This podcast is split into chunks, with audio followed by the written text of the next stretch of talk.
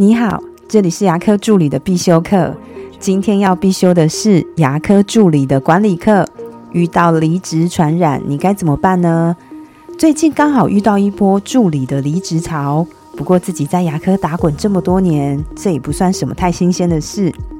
当助理在衡量是否要离职或是跳槽的时候，他不只是会评估他的薪水、福利，或是在诊所的升迁机会。同时也会观察其他助理对诊所文化的感受，所以当一位助理离职的时候，他也就是在向其他助理传达讯息，或许我们也该一起离职喽。研究学者称为这个现象叫做离职传染，也就是说离职也会有连锁效应的。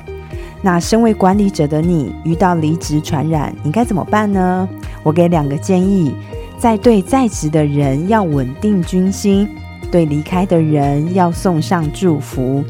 对在职的助理做留任访谈，我们可以找跟这些准备离职的助理年资相同、跟背景相似、平常走得比较近的助理做访谈。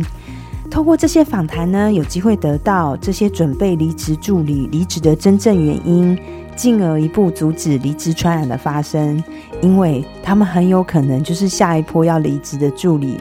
也可以借此了解诊所存在的问题，避免未来更多的离职，对离开的人送上祝福。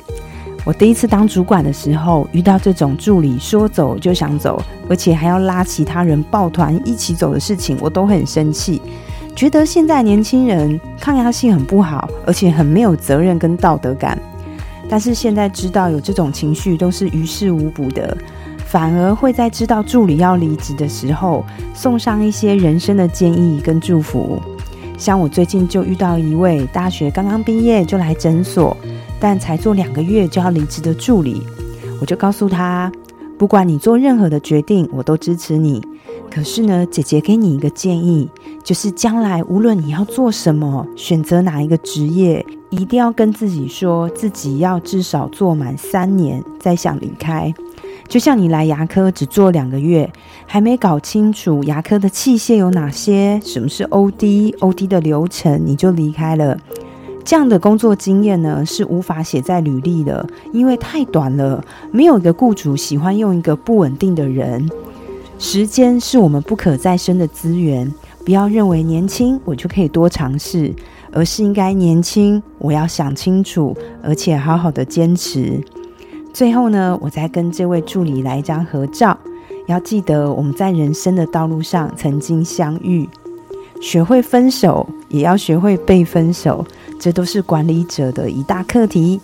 我的分享就到这边。如果觉得今天的内容对你有帮助的话，请帮我下载下来或分享出去，让更多人听得到。如果你对牙科管理、自费咨询跟助理培训有任何问题，欢迎留言给我，或者是在龙语牙体技术所的粉丝专业可以找到我。下次再见了，拜拜。